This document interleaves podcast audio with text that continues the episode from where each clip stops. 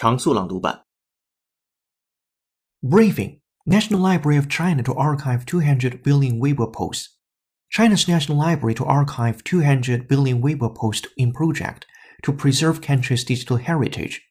What happened?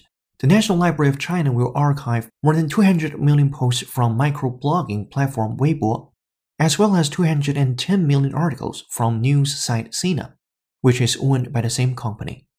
Both will be preserved as a part of the history of China's internet culture and will be analyzed and potentially used in academia as well as policymaking. The method of selecting which posts to preserve was not provided. The National Library is reportedly inviting other companies to share their data for similar purposes. Why this important?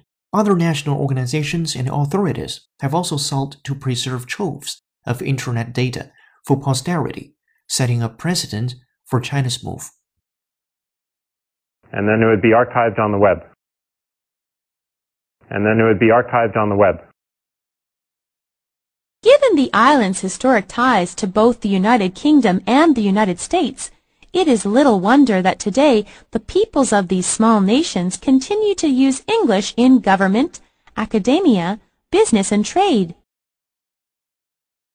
Given the island's historic ties to both the United Kingdom and the United States, it is little wonder that today the peoples of these small nations continue to use English in government, academia, business, and trade.